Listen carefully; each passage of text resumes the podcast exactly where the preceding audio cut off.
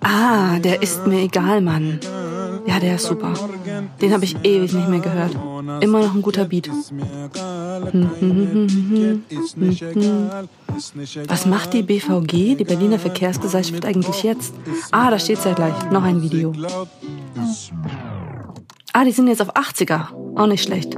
Aha, aha. Oh Mann, das wird mein Ohrwurm. Das wird mein Ohrwurm der nächsten Wochen, das weiß ich jetzt schon. Um den zu übertünchen, brauche ich dringend was anderes. Ach, guck, der Supergeil-Typ von Edeka. Ah, wie hieß der? Lichtenstein, genau. Der war super. Supergeil quasi. Ja, ja, ihr kennt das alle. Zu viel Zeit und einen Computer zur Hand und schon ist man in den Weiten des Netzes abgetaucht und macht sich eine gute Zeit. Oft auch, wenn man eigentlich gar keine Zeit hat. Das Internet ist ein Traum für alle, die prokrastinieren wollen. Das heißt so richtig schön bummeln und die eigene Zeit etwas anderem widmen als dem, was man eigentlich gerade zu tun hat. Das Internet macht es uns leicht, uns mit super wichtigen Sachen eine gute Zeit zu machen. Wir schauen Katzenvideos an, lustige GIFs oder auch einfach nur anderen Menschen beim Leben zu. Wir versacken auf Suchmaschinen und in Online-Lexika. Aber wer sind wir für das Internet? Werden all diese Inhalte wirklich eingestellt, um uns zu belustigen, um uns zu zerstreuen, um uns zu informieren? Oder warum? Darum soll es in dieser Folge von About Web gehen.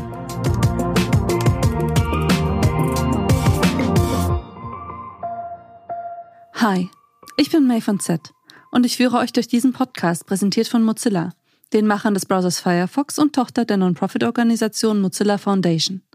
Im Gegensatz zu einigen anderen Tech-Unternehmen setzt Mozilla euch an erste Stelle und tritt seit 20 Jahren für das Internet ein. Mit so Sachen wie der Multi-Container-Erweiterung, die Werbetracker davon abhält, euch von Seite zu Seite zu verfolgen. Ich sage das nur jetzt hier schon einmal. Denn nachdem wir herausgefunden haben werden, was auf der anderen Seite des Webs so gedacht und gemacht wird und mit welcher Motivation, werdet ihr wahrscheinlich unbedingt sowas wie die Multi-Container-Erweiterung für euren Browser haben wollen. Trust me. Oder gleich die neueste Version von Firefox, die mit verbesserter Tracking Protection kommt und alles blockt, was euch im Internet verfolgt. Also, Woher kommen all diese Dinge, die uns im Web begegnen? Und warum sind sie da? Wer hat da was von und wer nicht? Ist es etwa gewollt, dass wir, wie Anne aus der letzten Folge, unsere Hände nicht mehr von unseren Handys und Tastaturen lassen können?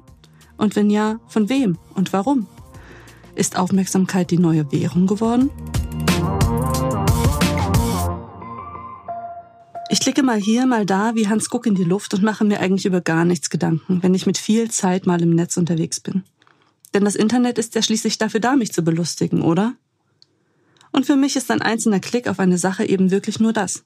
Ein bedenkenloser Klick. Und die Zeit, die ich auf einzelnen Portalen verbringe, ist für mich auch nur das. Eine Minute meiner Lebenszeit. So wie ich klicken sich viele ganz bedenkenlos durch das Internet.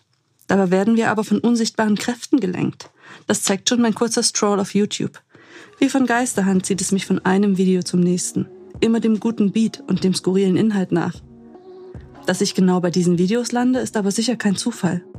Für die Akteure auf der anderen Seite sieht mein kleiner Ausflug durch die Weiten des Internets ganz anders aus. Sie nehmen das ernst.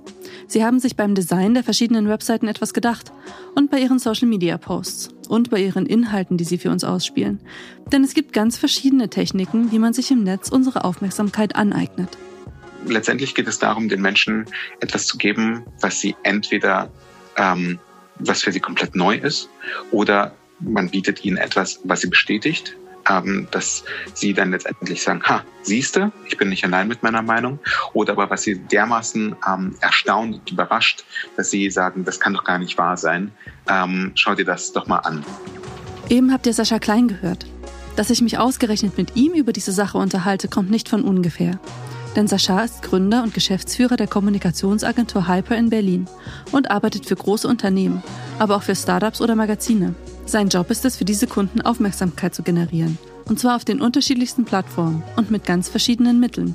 Die Art und Weise, wie wir Kommunikation verstehen, ist einerseits, dass wir die Aufmerksamkeit von Menschen erlangen müssen, um dann die Aufmerksamkeit so zu framen, dass unsere Kunden oder die Auftraggeber, für die wir tätig sind, letztendlich davon am meisten profitieren können. Gleichzeitig geht es eben nicht nur um simple Aufmerksamkeit, sondern eben darum, auch die Aufmerksamkeit so zu gestalten, dass die Nutzer sich gut unterhalten und informiert fühlen. Sascha, der auch einen journalistischen Background hat, möchte, dass die Internetnutzer seinen Inhalten gerne ihre Aufmerksamkeit schenken. Nicht durch Druck. Er möchte Inhalte schaffen, die man einfach gerne klickt. Natürlich immer das Kommunikationsziel seiner Kunden im Hinterkopf. Aber woher weiß man, was gern geklickt wird? Dafür muss man vor allem die Zielperson sehr gut kennen und sie dort abholen, wo sie sind, erklärt Messerschar. Ich habe früh gelernt, dass man äh, gute Geschichten erzählen muss, dass man die Geschichten aber eben nicht aus seiner eigenen Perspektive heraus erzählen muss, sondern dass man immer berücksichtigen muss, wem man diese Geschichten erzählt, damit man die Aufmerksamkeit der Leute ähm, auf sich ziehen kann. Leute, die sich Gehör verschaffen möchten und müssen, müssen zuerst wahnsinnig viel zuhören. Ich persönlich bin eher ein Freund dessen, dass, dass ich wirklich selber lese, beobachte, höre, ähm, analysiere und äh, auf Basis dessen dann eben eine Entscheidung treffe, was, was die Leute wirklich interessiert, worüber sie nachdenken, worüber sie gerne nachdenken, worüber sie weniger gerne nachdenken. Ähm, und dann muss ich das Ganze natürlich als Schablone über das legen, was unsere Auftraggeber interessiert und was sie gerne kommuniziert sehen wollen damit es dann auch wirklich gut funktioniert. Der Schlüssel, um unsere Aufmerksamkeit zu erhaschen, liegt also darin, uns besonders gut zu kennen. Kommunikationsagenturen wie Hyper wollen nicht einfach irgendwen erreichen.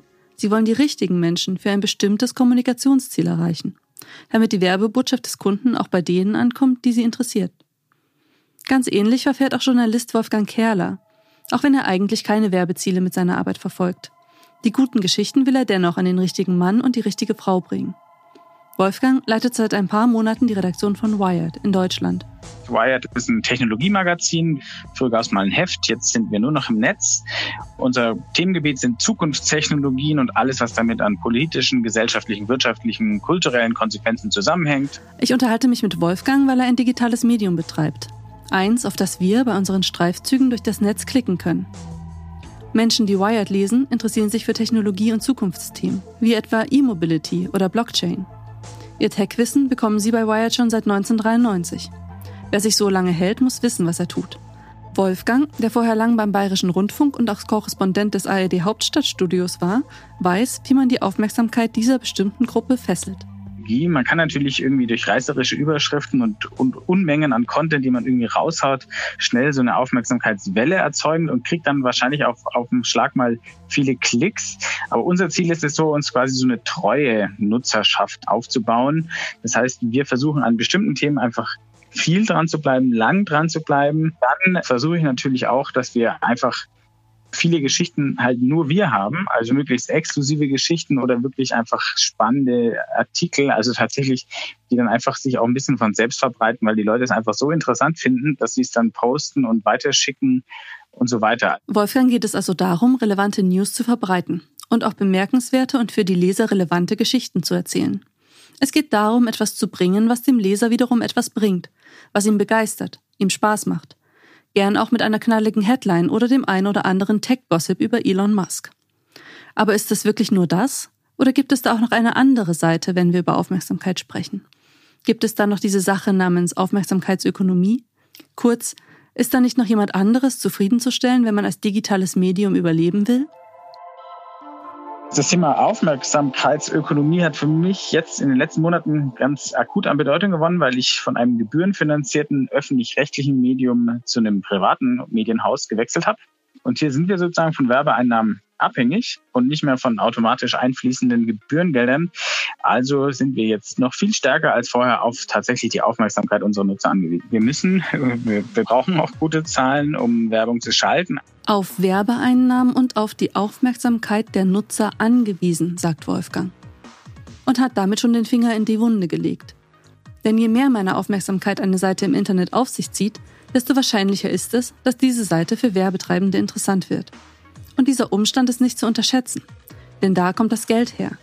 Das Geld, das gebraucht wird, um die Webseite überhaupt erst betreiben zu können. Ein ziemliches Dilemma. Oh ja. Und da Werbetreibende sich nun mal gern da tummeln, wo ihre Anzeigen von den meisten gelesen werden, das heißt, wo man potenziell die meisten Kunden akquirieren kann, sind Anzeigenplätze auf beliebten Portalen und Netzwerken teuer. Es ist also gut, wenn man möglichst viele Leute auf seinem Portal oder seiner Seite erreicht. Schon klingelt die Kasse. So kann unsere Aufmerksamkeit leicht in harte Währung übersetzt werden. Ja, und wir sind ja auch irgendwie so ein bisschen in einem Dilemma. Wir machen ein kostenloses Angebot.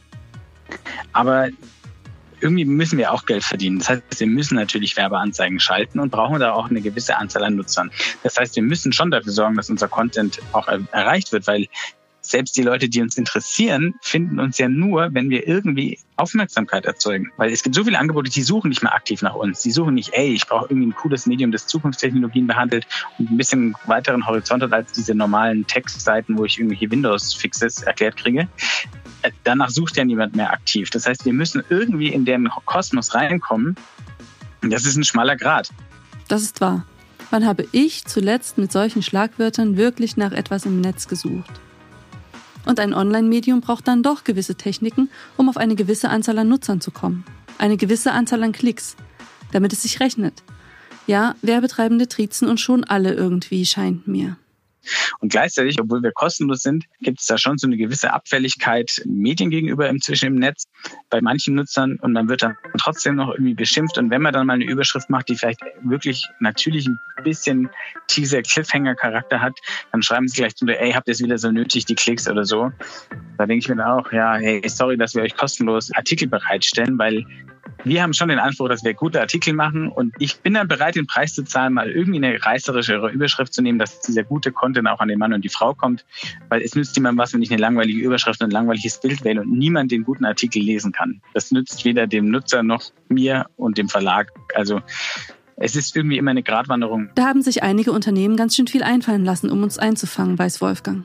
Auch wenn er bei Wired längst nicht alles macht, was noch so möglich wäre aber die Möglichkeiten sind in der Szene auf jeden Fall bekannt.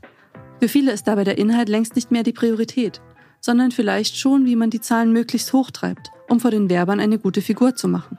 Natürlich kennt, kennt man so ein bisschen die Tricks. Was ich noch recht harmlos finde, ist, Nachrichten, aktuelle Meldungen, die erzeugen Aufmerksamkeit, weil es wollen einfach viele Leute wissen, was passiert gerade. Dann ist es natürlich so, Sex sells, ja, also sobald es um Sex geht, hast du mehr Traffic. Drogen geht auch total gut. Sobald irgendwie, keine Ahnung, Marihuana drin vorkommt, kannst du dir sicher sein, okay, der Artikel läuft. Tiere gehen bestimmt auch gut, da machen wir nicht so viel. Bei uns sind die Tiere eher die Roboter, die irgendwas Cooles machen. Also das sind so Content-Typen und dann ähm, ja, kannst du natürlich reißerische Headlines machen, du kannst ähm, irgendwie polarisierende Headlines machen, wo die Leute sich schon irgendwie beim Lesen drüber aufregen und dann draufklicken. Also sowas geht auch. Dann gibt es natürlich auch technische Möglichkeiten, um Aufmerksamkeit zu erzeugen. Also es gibt äh, Redaktionen, die überarbeiten so einen Nachrichtenartikel irgendwie 20 Mal am Tag, damit Google ihn jedes Mal wieder als neuen Artikel wahrnimmt und dann wieder hochspült bei Google News und man dann da noch ein paar Klicks abgreift, sodass dann wahrscheinlich nicht der beste Nachrichtenartikel oben ist, sondern halt der, der am häufigsten irgendwie gepimpt wird, da in der Redaktion. Das ist auch so eine Möglichkeit. Dann kannst du dir irgendwie 20.000 verschiedene Arten von Facebook- und Instagram-Posts überlegen.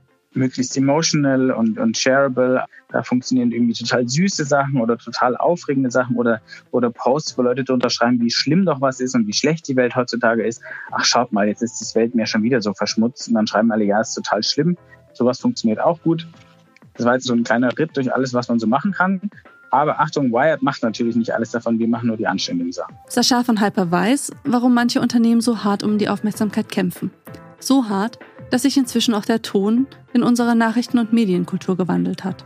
Weil auf uns in der Zeit, in der wir leben, einfach unfassbar viele Kommunikationsbotschaften einprasseln und wir eben auch nicht mehr jeden Morgen die Tageszeitung aufschlagen oder das Radio einschalten, sondern vielleicht sogar noch im Bett ähm, unser Smartphone in die Hand nehmen, Facebook öffnen, Instagram öffnen, vielleicht sogar Twitter öffnen und dann eben Seiten runterscrollen. Und dieser Scroll-Daumen, der ist sehr, sehr unnachgiebig und äh, verharrt auf Sachverhalten im Schnitt nur 1,3 Sekunden. Und wenn man sich da in das Bewusstsein der Menschen fressen möchte mit seiner Botschaft, dann muss man schon eine sehr starke Botschaft haben. Und das ist leider dann tatsächlich ähm, etwas, was zu einer sehr aggressiven Wortwahl führt. Kurz, wer am lautesten schreit, erhofft sich die meisten Klicks und auch das meiste Geld durch Werbeeinnahmen. Sascha und Wolfgang sind von den billigen Maschen gelinde gesagt genervt Beide setzen auf wenigen und dafür qualitativ hochwertigen Content, bei dem sie dauerhaft Nutzer gewinnen wollen, ihre Inhalte gerne lesen. Dennoch sind auch sie, solange Content umsonst ist, was ja total gut ist, abhängig von Werbung. Aber das ist noch nicht das einzige Problem hier. Denn wir Menschen folgen auch ganz bestimmten Anreizen im Netz, ohne es zu merken. Dabei schränken diese Anreize unsere Wahlmöglichkeiten eigentlich ein, denn ich klicke ja innerhalb einer Seite nur auf Dinge, die mir als artverwandt angezeigt werden und mich vermeintlich interessieren sollen. Oft ist uns diese Vorauswahl, diese Beschneidung unserer Möglichkeiten gar nicht bewusst. Sie führt aber dazu, dass wir möglichst lange auf einer bestimmten Seite bleiben, also möglichst viel Zeit mit den Seiteninhalten verbringen. Wenn uns etwas gefällt, dann schauen wir es uns mehrfach an und lange. Wir streuen zum Beispiel Videos und Clips freiwillig im Netz, teilen sie mit unseren Freunden und werden so, ganz gemäß dem Schneeballprinzip, zu Multiplikatoren von Inhalten. Damit helfen wir mit, die Aufmerksamkeit auf einer bestimmten Plattform zu bündeln. Sogar wir bei Z sind Teil des Ganzen, weil wir auf Hashtags und virale Hits hinweisen und uns über Internetkunst beömmeln. Und wir stellen witzige Instagram-Accounts vor, die unsere Aufmerksamkeit auf sich gezogen haben. All das ist natürlich vollkommen in Ordnung. Wir sollen ja mit unserer Zeit machen können, was wir wollen. Und wir sollen auch die Inhalte mit den Menschen in unserer Umgebung teilen können, von denen wir sicher sind, dass sie ihnen auch gefallen. Allerdings ist es nun einmal wichtig zu wissen, dass vieles, was du dir im Internet gern anschaust, sich zugleich mit Werbetreibenden verbindet. Ökonomie der Aufmerksamkeit ist eine Bezeichnung, die gerade heute immer häufiger genutzt wird, um zu beschreiben, dass Internetunternehmen sich im Grunde in ihrem Wachstum nur darin beschränkt sehen, wie viele Stunden wir Menschen auf einen Bildschirm starren können.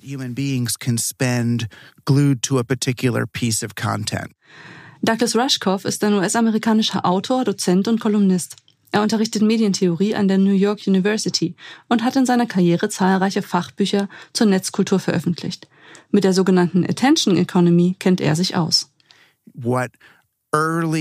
Pioniere des digitalen Businesses haben schnell erkannt, dass es räumlich im Internet keine Beschränkungen gibt. Es können immer mehr und mehr Webseiten erstellt werden. Der Platz ist quasi unendlich. Aber die Anzahl der Stunden, die wir tatsächlich damit verbringen können, all die Dinge, die im Internet veröffentlicht werden, aufzunehmen, die ist begrenzt. Wenn das Internet ein Raum ist, in dem jeder unbegrenzt viele Inhalte veröffentlichen kann, allerdings die Menschen, die diese Inhalte sehen und sich mit ihnen beschäftigen sollen, nur ein kurzes zeitliches Aufnahmefenster haben, dann ist die Wahrscheinlichkeit, dass die publizierten Inhalte nicht gesehen werden, unglaublich groß. Das knappe Gut in dieser Gleichung ist unsere Aufmerksamkeit. Sie ist unfassbar viel wert. Sie ist eine wertvolle Ressource in dieser digitalen Welt. Mit ihr lässt sich viel Geld machen. Je mehr Aufmerksamkeit man hat, desto mehr Geld lässt sich verdienen. Das ganze Gerangel um unsere Aufmerksamkeit hat einige neue Phänomene zum Vorschein gebracht. Die Influencer zum Beispiel. Sie schaffen es, mit ihren Inhalten die Aufmerksamkeit einer großen Gruppe an Menschen auf sich zu ziehen. So können sie mit ihren Empfehlungen, auch für Produkte, Einfluss ausüben. Was sie sagen, erreicht viele. Was sie cool finden, finden möglicherweise viele Leute cool. Ich treffe mich mit Sandra Drolshagen und André Padecken. Sie sind Influencer. Oder sagen wir Influencer Manager. Oder noch besser Manager von einem Petfluencer. Täglich posten sie Bilder ihrer süßen Hunde auf ihrem Instagram-Kanal Missy Minzy. Angefangen hat alles vor etwa drei Jahren, als sich das Paar den süßen Zwergspitz Minzy zulegte. Minzy brach sich leider als Welpe ein Vorderbeinchen und nach einigen medizinischen Komplikationen musste das Bein abgenommen werden. Die Suche nach Prothesen für einen so kleinen Hund gestaltete sich schwierig, so dass Sandra selbst aktiv werden und sich mit einem Prothesenhersteller in Verbindung setzen musste. Die Idee zum Instagram-Account kam dann aber eigentlich von einer Freundin. Sie schlug ihnen vor, ihre Geschichte und das Leben mit dem dreibeinigen Wuschel mit der Welt zu teilen und nebenbei Menschen über Hundeprothesen aufzuklären. Seither zeigen die beiden, wie es ist, mit dem süßen Dreibeiner zu leben. Dass der Account so erfolgreich werden würde, damit haben sie nicht gerechnet. Genau, also auf unserem Instagram-Account posten wir jeden Tag Bilder oder ein Bild und nehmen die Leute praktisch in unserer Story vor allen Dingen mit, ähm, was wir so im Alltag mit den Hunden erleben. Damit wollen wir den Leuten einfach vermitteln, ihr könnt reisen wie jeder andere Mensch auch, ihr könnt den Alltag so bestreiten wie jeder andere Mensch auch oder wie jeder andere Hundehalter vor allen Dingen. Mittlerweile hat der Account über 110.000 Follower, die Anteil am Leben des süßen Dreibeiners nehmen. Auch die anderen vier Hunde des Paares sind mit von der Partie. Mal liegt Minsi mit seinen Geschwistern unter dicken Decken, mal schnabulieren sie gemeinsam Melone oder fliegen an Ballons durch die Luft. Natürlich hilft Photoshop das eine oder andere Mal nach. Ein Post auf dem Instagram-Account kann da schon mal locker zwischen 8.000 und 15.000 Likes erhalten. André und Sandra profitieren von der Ökonomie der Aufmerksamkeit, wie Douglas Rushkoff sie beschrieben hat. Als wir dann so ein paar tausend Follower hatten, da haben wir auch schon diverse Anfragen bekommen, aber das waren dann ähm, mehr hundespezifische Sachen wie ähm, Spielzeug, Hundefutter oder sonst, sonst irgendwas. Dass dann größere Unternehmen äh, auf uns zugekommen sind, da müsste ich jetzt absolut schätzen. Ich würde schätzen so ab 30.000 Follower in etwa. Und wer fragt da an? Auf den Bildern sind ja meist nur Hunde zu sehen. Geht es da um Hundeprodukte? Genau, also wir haben Hundespielzeug, kriegen wir Anfragen, Hundefutter, auch menschliche Produkte oder irgendwelche Öle hatten wir jetzt letztens angefragt bekommen. Also wirklich kreuz und quer. Manchmal auch sind das nicht mal unbedingt hundespezifische Sachen. Also man muss das schon ordentlich aussortieren. Wirklich Leute, mit denen wir kooperieren, ist eigentlich dann sehr wenig. Und was wollen die?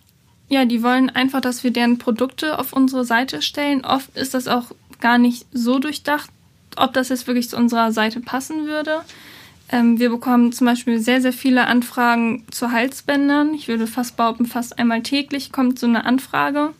Und unsere Hunde tragen zum einen keine Halsbänder, zum anderen würde man das ja gar nicht sehen in deren Fell. Also es ist oft auch einfach, äh, schicken, glaube ich, viele so Kettenbriefe rum an alle Influencer, die die kennen. Und ja, vieles ist auch einfach nicht so ernst gemeint dann. Für Sandra und André ist der Account nur ein Side-Projekt. Sie können von den Werbegeschichten auf ihrer Seite nicht leben. Und das wollen sie auch gar nicht. André ist Student, Sandra promoviert. Insofern sind sie froh, sich nicht abhängig von den Unternehmen machen und jede Kooperation annehmen zu müssen, die bei ihnen anklopft. Sie nehmen wirklich nur das an, was zu Ihnen und Ihrem Account passt und was Sie moralisch vertreten können. Wir haben halt primär einen Schmuckhersteller. Ähm, wir kommen aus Oldenburg und der ist auch in Oldenburg ansässig. Das heißt, wir haben sowohl eine regionale Verbundenheit als auch die ähm, Personen, die dort arbeiten, die kennen wir halt auch. Von daher ist, sag ich mal, sowohl die persönliche als auch die regionale Ebene halt gegeben und da unterstützen wir sehr gerne. Und die sind auch halt oder unterstützen uns dementsprechend auch, sind total nett zu uns. Und sonst sind wir, wie gesagt, ähm, was so Werbesachen angeht, sehr zurückhaltend, weil wir die Gefahr erkennen, dass man vielleicht sich mit einem Produkt oder äh, sonst irgendwas nicht genug mit auseinandergesetzt hat. Das heißt, es kann durchaus auch nach hinten losgehen. Deswegen sind wir, was äh, sonstige Werbetätigkeiten betrifft, eigentlich recht vorsichtig. Aber kommen denn auch mal Unternehmen mit unangebrachten Forderungen um die Ecke? Also, dass da irgendwie unangebrachte Forderungen kommen, das hat man natürlich immer mal. Wenn es jetzt ist, dass ein Produkt gar nicht zu unserer Seite passt. Oder wir hatten auch mal Spielzeughersteller, der wollte das Spielzeug an den Hund binden. Das war auch so eine ganz skurrile Idee, wo wir das auch irgendwie gar nicht verstanden hatten. Also sowas würden wir natürlich niemals zeigen. Dann hatten wir auch mal Fälle, da hatten wir uns eigentlich schon, also wir mochten die Produkte gerne, hatten uns auch fast geeinigt oder uns quasi was ausgesucht, den Vertrag fast unterschrieben und dann kamen dann auch irgendwie ganz viele Zusatzklauseln mit 20 Hashtags, die die genannt haben wollten und so weiter, wo äh, das ja auch einfach irgendwie dann unseriös wirkt und sowas sagen wir dann halt doch auch lieber ab, als dann ja der Not heraus irgendwie so eine Kooperation anzunehmen. Genau, also wir würden praktisch, selbst wenn wir irgendwelche Werbedeals, sag ich mal, haben, glaube ich, ist das Wohl der Hunde oder das Wohl äh, irgendeines anderen ähm, deutlich wichtiger, als wenn wir jetzt irgendwelche ähm, inhaltlichen Sachen durchprügeln müssten, ohne davon wirklich voll überzeugt zu sein. Sandra, André und ihre Hunde verschaffen anderen Menschen ein gutes Gefühl. Manche User melden zurück, ihre Bilder seien die Highlights ihres Tages. Andere wollen sich mit ihnen treffen, wenn sie auf Instagram sehen, wo sie gerade unterwegs sind. Minzy ist eine Berühmtheit. Ein Feelgood-Hund mit Feelgood-Content. Wie immer ist unsere Welt aber nicht nur so rosarot. Denn die Sache mit der Aufmerksamkeitsökonomie hat auch ihre Haken. Das dachtet ihr euch schon. Zum einen werden wir und unsere Daten zum Produkt. Und zum anderen entsteht in diesem Aufmerksamkeitskreislauf auch schnell eine Abhängigkeit. Nämlich dann, wenn sich die Akteure, die im Internet agieren, abhängig von den Werbetreibenden machen. Abhängigkeit also von denen, die das Geld haben. Und das passiert gar nicht so selten. Denn während viele Teile des Internets für uns kostenlos sind, wir können die Inhalte ohne finanzielle Gegenleistung ansehen, haben ja die Personen, die Content kreieren, durchaus Kosten bei deren Erstellung. Kreative, wie Autoren oder Videografen, müssen für ihre frei verfügbaren Inhalte auf irgendeine Art und Weise entlohnt werden. ITler, die eine Seite programmieren, auch. Und ein Unternehmen, beispielsweise ein Verlagshaus, muss seine Mitarbeiter ebenfalls bezahlen und will ja auch ein bisschen Profit machen. Wie sich das rechnet? Ganz einfach in dem möglichst viele Werbeanzeigen verkauft werden. Douglas Rushkoff erklärt noch einmal genauer, wieso das alles problematisch sein kann. Uh, Ganz früher gab es jemanden, der Content erstellt hat und ein entsprechendes Publikum. Irgendwann wurde dem, der Content erstellt, aber klar, dass man sich irgendwie finanzieren muss. und man wendete sich den Werbetreibenden zu. Aber wenn mehr Einnahmen durch Werbetreibende erzielt werden als durch das Publikum, dann ändert sich die ganze Dynamik. Wir sind zu einer Ökonomie der Aufmerksamkeit übergegangen, die eher darauf ausgerichtet ist, die Aufmerksamkeit des Publikums den Werbetreibenden zuzuspielen, als Content für das Publikum zu kreieren.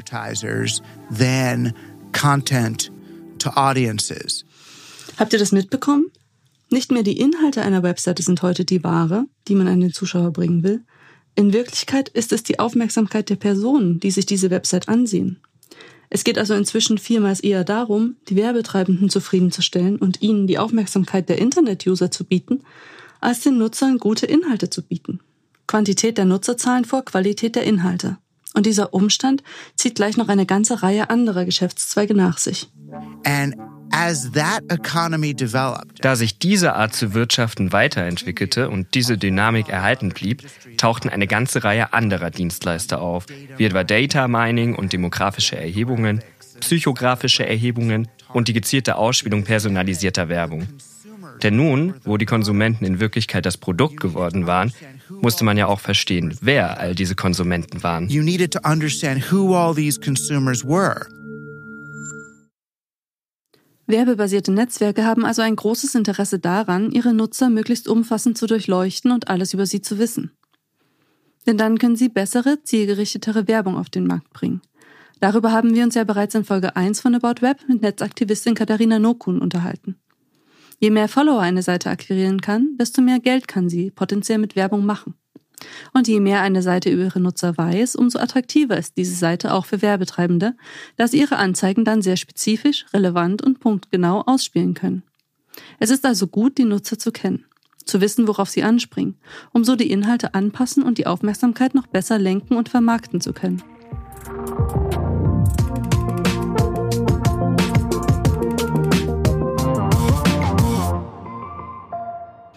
Machen wir uns nichts vor.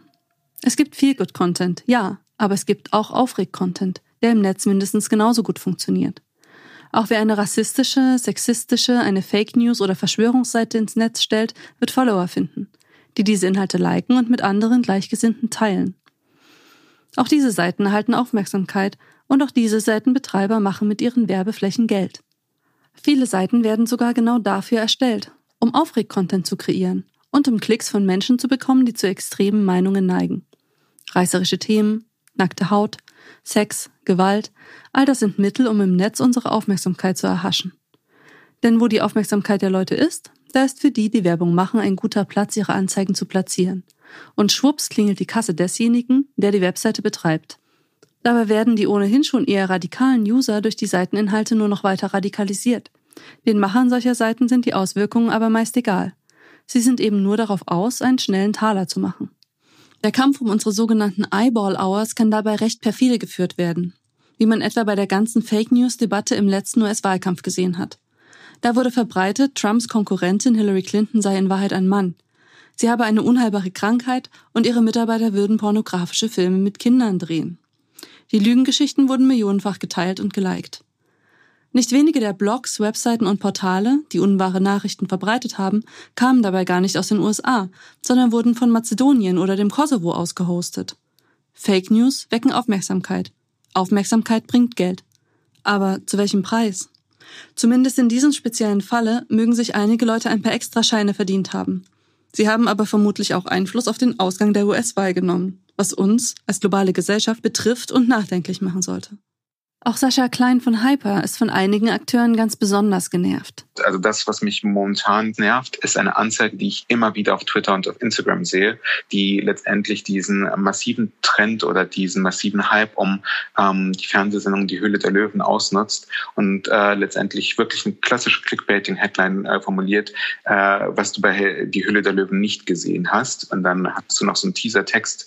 Äh, erschien alles einfach, doch im Nachgang hat es nicht funktioniert. Klick hier, um anzuschauen anzuschauen, was aus dem Unternehmen XYZ wurde, mit dem Ergebnis, dass wenn du diese Anzeige klickst, du etwas liest, was nichts mit der Höhle der Löwen zu tun hast und wirklich auf einer Verkaufsseite landest, wo ich tatsächlich sogar Angst habe, dass die bei einem Cookie gleich deine Daten abgreifen und dann über Retargeting versuchen, dir weitere Produkte, dich damit zu bombardieren. Douglas Rushkoff fasst noch einmal zusammen. The Den digitalen Fortschritt hat sich der Kapitalismus einverleibt. Alle anderen Effekte sind in Wirklichkeit nur Wege, uns von dieser essentiellen Realität abzulenken, uns zu betäuben. Rassismus funktioniert im Netz, weil sich mit Rassismus gutes Geld verdienen lässt. Sexismus funktioniert, weil sich mit Sexismus gutes Geld verdienen lässt. Wir alle sind dem Markt ausgeliefert. Und jedes Unternehmen, mit dem Sie heute sprechen, ist seinen Aktionären ausgeliefert. Sie sind schließlich da, um Kapital anzuhäufen. Und dieses Kapital kommt auch durch unsere Aufmerksamkeit. Egal, ob du ein großer Fisch im Internet bist oder ein nettes Pärchen mit einem freundlichen Hunde-Account, das sich neben dem Studium etwas dazu verdient. Gibt es aber einen Weg, aus diesem Strudel der Kapitalanhäufung herauszukommen? Schließlich wollen und müssen wir uns ja alle, wie wir in der ersten Folge von About Web festgestellt haben, im Internet bewegen. Wie kommen wir da raus, Douglas? My words of hope would be that as meine Hoffnung ist, dass Sie, sobald Sie verstehen, was diese Plattformen von Ihnen wollen, in einer viel besseren Position sind, diese intelligent und zu Ihrem eigenen Vorteil zu nutzen. Nicht für den Vorteil von jemand anderem. Es ist kein Weltuntergang zu merken, oh, okay, das ist alles eine große Kooperation, die versucht, ihren Nutzen aus mir zu ziehen. Sobald Sie das verstanden haben, können Sie sagen, ja, das Internet ist ein Werkzeug, wie jedes andere Werkzeug auch, wie eine Ampel oder irgendein anderer Gegenstand da draußen. Und dann eröffnet sich diese ganz reale Welt von Menschen und Orten, die man plötzlich ganz anders wahrnehmen kann. Dann verstehen Sie, der Blick einer Person, ein freundliches Nicken, das ist mehr wert als tausend Likes.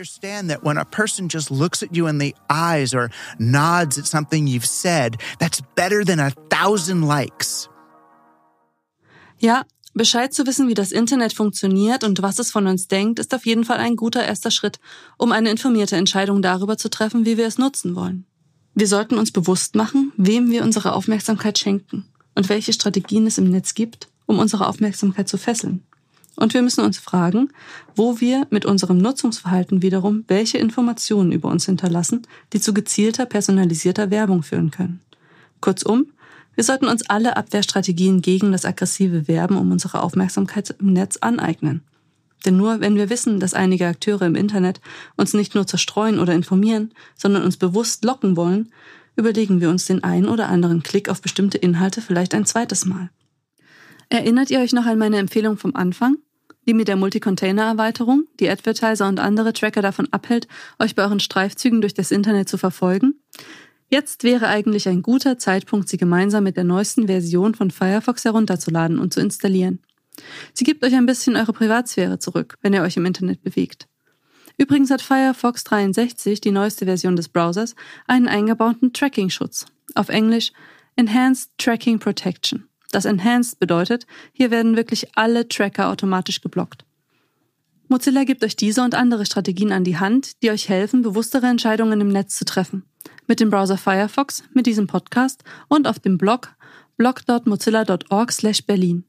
Auch diese News sollten viral gehen. Erzählt es euren Freunden und lasst uns alle gemeinsam das Internet viel bewusster nutzen. Gemeinsam können wir die Richtung ändern. Denn wenn unsere Aufmerksamkeit nicht mehr so leicht zu kriegen ist, haben wir eine gute Chance, wieder mehr wertvolle Inhalte zu sehen zu bekommen. Es geht nicht mehr ohne Online und die digitale Welt ist komplex. Wir bewegen uns täglich darin. Aber durchschauen wir sie auch? Mit Organisationen wie Mozilla könnt ihr mehr darüber lernen, welche Mechanismen im Netz greifen. Mozilla ist eine Organisation, die du aus zweierlei Gründen lieben solltest. Erstens machen sie den Browser Firefox und zweitens werden sie von einer gemeinnützigen Organisation, der Mozilla Foundation, unterstützt.